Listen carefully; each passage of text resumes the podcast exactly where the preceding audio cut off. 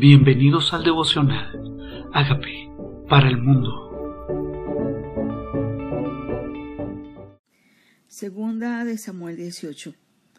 David pues pasó revista al pueblo que tenía consigo y puso sobre ellos jefes de millares y jefes de centenas y envió David al pueblo una tercera parte bajo el mando de Joab, una tercera parte bajo el mando de Abisaí, hijo de Sarbia, hermano de Joab, y una tercera parte al mando de Tai, Geteo. Y el rey, y dijo el rey al pueblo, Yo también saldré con vosotros. Mas el pueblo dijo, No saldrás, porque si nosotros huyéremos, no harán caso de nosotros.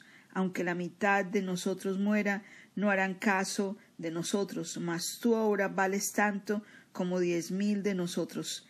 Será pues mejor que tú nos des ayuda desde la ciudad. Entonces el rey le dijo, yo haré lo que bien os parezca. Aquí está el rey David.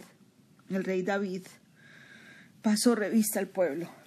Sí, ¿con quién tengo? O sea, pasó revista de los que vinieron con él porque hubo un gran grupo que se quedaron con Absalón. Hubo muchísimos que el corazón se había vuelto a Absalón porque Absalón había manipulado el corazón de ellos para que lo eligieran rey.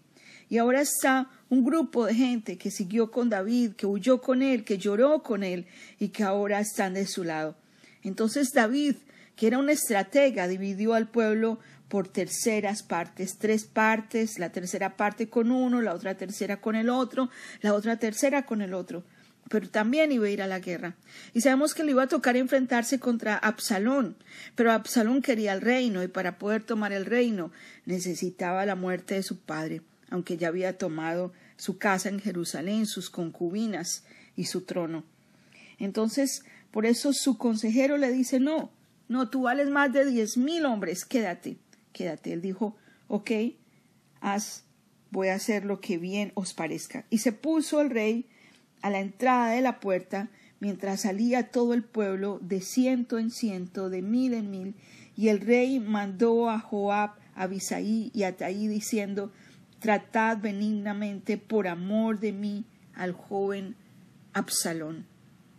El hecho de que supiera que se había enfrentado contra él no significa que hubiera dejado de amarlo. Dice, por mí, por mí cuiden de mi hijo, cuiden al joven Absalón.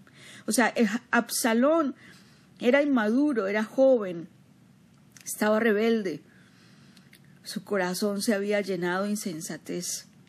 Y sabemos que la lucha de David no era contra carne y sangre, no era contra su propio hijo, sino contra todo aquello que operaba en la vida de Absalón.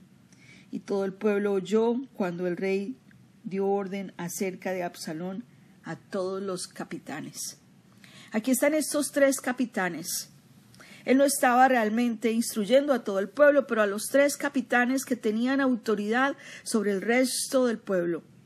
Hay momentos en nuestra vida donde nos toca también pasar revista de con quienes contamos para ir a esta obra que Dios nos ha entregado. Hay una guerra del bien y el mal, hay una guerra de lo correcto y lo incorrecto, de la verdad contra la mentira. Esa es la verdad, la guerra que vivimos diariamente en nuestras vidas personales la verdad que la palabra de Dios y las mentiras, las voces que escuchamos todos los días de no se puede, las voces del enemigo que quieren robar el plan, el propósito de Dios, lo que Dios nos entregó. Esa voz no la podemos oír, pero necesitamos saber que tenemos nuestras estacas firmes, fortalecidas, nuestras columnas, saber con qué contamos, con qué recursos cuentas.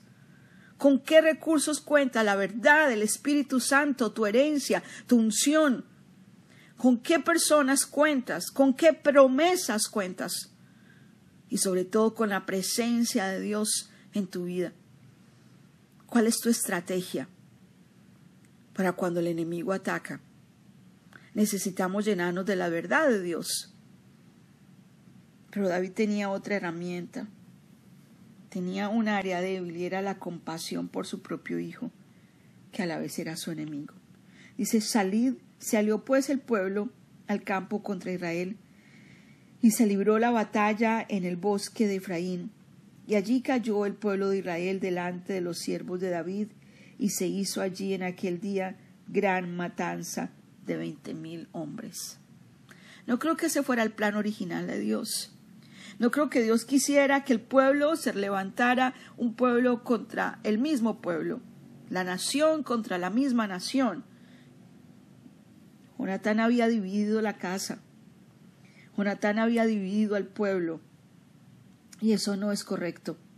Dice, y la batalla se extendió por todo el país y fueron más los que destruyó el bosque, en el bosque aquel día que los que destruyó la espada. O sea, el bosque. En el bosque murieron, destruyó el bosque. Dice, y se encontró Absalón con los siervos de David, e iba Absalón sobre su mulo, un mulo, y el mulo entró por debajo de las ramas espesas en una gran encina, y se le enredó la cabeza en la encina, y Absalón quedó suspendido entre el cielo y la tierra, y el mulo en que iba pasó delante, y viéndolo uno avisó a Joab diciendo, He aquí, he visto a Absalón colgado de una encina. Recordemos que Absalón era hermoso, pero no solamente hermoso, sino que su cabellera era grande, pesaba cuando se cortaba el pelo una vez al año, y ahora su cabellera se quedó enredada entre los árboles. Dice en este pasaje que más murieron en el bosque por los árboles que por la espada. Y aquí está, no fue un hombre el que lo atrapó, fue un árbol el que atrapó a Absalón. Y dice, viéndolo, dio aviso. Y dice, y Joab respondió al hombre que le daba la nueva, y viéndolo tú, ¿por qué no le mataste? Allí echándole a tierra, me hubiera placido darle diez ciclos de plata y un talante. El hombre dijo a Joab, aunque me pesaras mil ciclos de plata, no extendería yo mi mano contra el hijo del rey, porque nosotros oímos cuando el rey te mandó a ti y a Bisaí y a Taí, diciendo, mirad que ninguno toque al joven Absalón. Por otra parte, habría yo hecho traición contra mi vida, pues que al rey nada se le esconde, y tú mismo estarías en contra. Y respondió Joab, no malgaste mi tiempo contigo. Y tomando tres dardos en su mano, los clavó en el corazón de Absalón, quien estaba aún vivo en medio de la encina. Y diez jóvenes escuderos de Joab rodearon e hirieron a Absalón y acabaron de matarle. Entonces Joab tocó la trompeta y el pueblo se volvió de seguir a Israel porque Joab detuvo al pueblo. Tomando después a Absalón le echaron en un gran hoyo en el bosque y levantaron sobre él un montón muy grande de piedras y todo Israel huyó cada uno a su tienda. El líder había muerto, el que había convencido al pueblo de ir a la guerra, de ir en contra de su propio padre, de su propio reino, de sus propios hermanos, era Absalón. Absalón muerto, la guerra termina. Absalón era el que había manipulado el corazón de ellos. Hoy cuando vamos a Jerusalén hasta hoy sigue la tumba de Absalón en el mismo lugar donde las piedras se juntaron, en Jerusalén. Dice, y en vida Absalón había tomado y erigido una gran columna, la cual está en el valle del rey, porque había dicho, yo no tengo hijo que conserve la memoria de mi nombre. Y llamó a aquella columna por su nombre, y así se ha llamado la columna de Absalón hasta hoy. Entonces Ahimás, hijo de Sadoc, dijo, Correré ahora y daré al rey la nueva de que Jehová ha defendido su causa de la mano de sus enemigos. Y respondió Joab, Hoy no llevarás las nuevas, las llevarás otro día. No harás hoy la nueva porque el hijo del rey ha muerto. No es simplemente el enemigo, no es simplemente que Dios hizo justicia al rey. Dice Jehová ha defendido tu causa. Es, no es simplemente que Dios defendió su causa, es que murió el hijo del rey. Murió el hijo del rey. Hay causas que no quisiéramos ganar. Dios no quiere que nos alegremos cuando el enemigo caiga, porque Dios es misericordioso y clemente. Nosotros sabemos que Dios hace justicia, venga nuestros agravios, pero Dios no se complace en que nos complazcamos de que el enemigo caiga o que nuestro enemigo le vaya mal. Eso dice el libro de Proverbios. Dios no quiere que nosotros nos airemos contra el enemigo. Es más, Dios quiere que oremos por nuestros enemigos, que los bendigamos. Obviamente tenían que ir a pelear por el reino. Pero el que cayó fue el hijo del rey. Dice, y Joab dijo, y aunque a un etíope, ve tú y di al rey lo que has visto. Y el etíope hizo reverencia ante Joab y corrió. Entonces Ahimás, hijo de Sadoc, volvió a decir a Joab, sea como fuere, yo correré ahora tras el etíope. Y Joab dijo, Hijo mío, ¿para qué has de correr tú, si no recibirás premio por las nuevas? Mas él respondió, sea como fuere, yo correré. Entonces le dijo, corre. Corrió pues Ahimás por el camino de la llanura y pasó delante del etíope, y David estaba sentado entre las dos puertas, y el atalaya había ido alterrado sobre la puerta en el muro, y alzando sus ojos miró y vio a uno que corría solo. El atalaya dio luego voces y lo hizo saber al rey, y el rey dijo Si viene solo, buenas nuevas trae.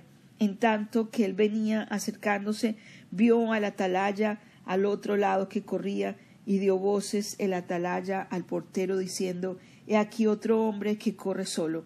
Y el rey dijo Este también es mensajero. Y el atalaya volvió a decir Me parece el correr del primero como el correr de Ahimás, hijo de Sadoc. Y respondió el rey Ese es un hombre de bien y viene con buenas nuevas.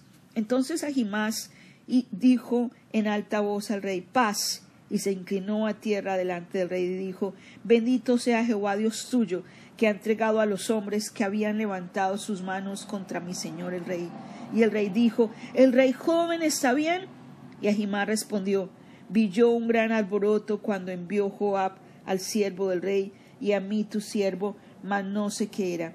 Y el rey dijo Pasa y ponte allí. Y él pasó y se quedó de pie. Luego vino el etíope y dijo Reciba nuevas mi señor el rey que hoy Jehová ha defendido tu causa de la mano de todos los que se habían levantado contra ti. El rey entonces dijo al etíope, ¿el joven Absalón está bien? Y el etíope respondió, cuando aquel joven sean, como aquel joven sean los enemigos de mi señor el rey, y todos los que se levanten contra ti para mal. Entonces el rey se turbó y subió a la sala de la puerta y lloró, y yendo decía Hijo mío, Absalón, hijo mío, Absalón, ¿quién me diera que muriera yo en lugar de ti? Absalón, hijo mío, hijo mío.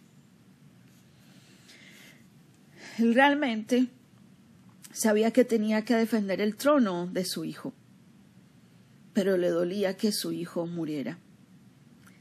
Por supuesto, qué dolor tan grande pero no estaba entendiendo que los que estaban defendiendo la causa del rey, la causa de Israel, la causa de Dios, tenían que hacerlo. Él no se alegró, dijo, ¿para qué vas a llevar la nueva si nadie te va a felicitar por eso? Sabían que David no se iba a alegrar por la muerte de su enemigo. Él no estaba viéndolo como su enemigo, ni como un rebelde, ni como un soblevador, sino que lo estaba viendo como su hijo. Y a veces nos toca discernir, discernir contra qué luchamos. Nosotros no luchamos contra nuestros hijos, no luchamos contra nuestros seres queridos, no luchamos contra lo que ellos son. Nuestra lucha es contra carne y sangre. Nuestra lucha no es contra carne y sangre, sino contra principales, contra poderes, principados y potestades que operan en la vida incluso de los que tenemos cerca. A Jesús le pasó. Le dijo a Pedro, vete de mí, Satanás, porque no tienes la mirada en las cosas de arriba, sino en las cosas de la tierra. Lo que operaba en Pedro era Satanás manipulando a Pedro para que Jesús no fuera a la cruz. Tal vez nosotros podemos tener personas cerca a quien amamos, pero que están siendo usadas por el enemigo para propósitos de deshabilitarte, de desanimarte, de hacerte salir del camino, incluso de dividir en contra tuya. Tenemos que decirle al Señor, Danos discernimiento, Señor, para que nuestras emociones no nos permitan ser complacivos con lo que no viene de ti. Porque la verdad y la misericordia se encuentran, dice su palabra. Porque con misericordia y verdad se corrige el pecado. Pero ¿qué pasa cuando solo usamos misericordia, pero no verdad? ¿Qué pasa cuando usamos solo verdad y no misericordia? Dios quiere que se unan ambas y que corrijamos el pecado a tiempo y que ordenemos al espíritu de rebelión, al espíritu de división, al espíritu de contienda que salga de los hogares nuestros, que no estamos realmente disciplinando por miedo a que nuestros hijos nos dejen de querer. No estamos tal vez enseñando palabra por miedo a no ser aprobados por ellos porque tenemos más respeto al hombre, más misericordia, nuestras emociones nos llevan más que la verdad que está de parte de Dios. Y necesitamos usar ambas. La misericordia y la verdad nunca se aparten de ti, dice Proverbios capítulo 3. La misericordia y la verdad, átalas a tu cuello, escríbelas en la tabla de tu corazón y hallarás gracia y buena opinión delante de los ojos de Dios y de los hombres mucha misericordia, es alcahuetería, y tal vez ese que se le hace misericordia y no justicia, entonces piensa que lo que está haciendo es correcto. El libro de Eclesiastés dice que cuando los hijos de los hombres no ven las consecuencias de sus malas acciones, no aprenden justicia. Y a Absalón se le dio largas, pasaron los años y su corazón no fue confrontado, su pecado no fue confrontado. Y llegó el momento en que el enemigo lo usó para ir en contra del rey. Puertas que se abrieron con anticipación y no se confrontaron, no se cerraron. Puertas de violencia que había abierto Absalón, no se confrontaron. No se confrontó la violación de su hija, no se confrontó se dejó pasar hasta que se convirtió en la muerte de su hijo. Al hijo que amo disciplino, dice su palabra. Azoto al hijo que quiero. Dice, porque si os, os deja sin disciplina, entonces sois bastardos y no hijos. Dios quiere que la disciplina, dice, al presente no es causa de gozo, sino de tristeza, pero después es fruto apacible de justicia a quien han sido en ella ejercitados. Hoy el dolor de David. Absalón, hijo mío, hijo mío. Él no venció, no sentía que había vencido al enemigo, sino que había vencido a su hijo. ¿Qué tal si tomamos medidas a tiempo? ¿Qué tal si oramos para que saque todo espíritu de rebelión, de contienda, de mentira? Todo lo que se levanta Malaquías 4 dice, hará volver el corazón de los padres a los hijos y el de los hijos a los padres, antes de que yo venga y hiera la tierra con maldición. Señor, ayúdanos, ayúdanos en la debilidad, ayúdanos a ser padres coherentes, ayúdanos a ser los padres que tú quieres que seamos. Vence nuestros enemigos por nosotros, venga nuestros agravios, no se trata de nosotros, se trata de tu propósito. No se trataba solamente de David, no era solamente el propósito de David, era el propósito del reino. Era el propósito de Dios. A veces las emociones nos ganan cuando deberíamos vivir por principios. Ayúdanos en la debilidad, Señor. Haz de nosotros esas personas íntegras que discernimos tu voluntad para que se haga tu voluntad, como se hace en el cielo, que se haga también en la tierra. Reina en nuestros hogares tú. Quita todo espíritu de división de los hogares. Quita todo espíritu de división de los ministerios. Quita todo espíritu de división de los matrimonios. Quita todo espíritu de división y de contienda de las familias, de las instituciones, para que progresen, para que no haya pérdida. Te pedimos perdón, pero reconocemos que Jesucristo moriste en la cruz por nuestros pecados. Te reconocemos como el Señor de nuestra vida, el Señor de nuestras emociones también, el Señor de de nuestra vida, de, de nosotros, las personas de autoridad, los padres, los líderes, los siervos, que tú quieres que seamos. En el nombre de Jesús. Amén.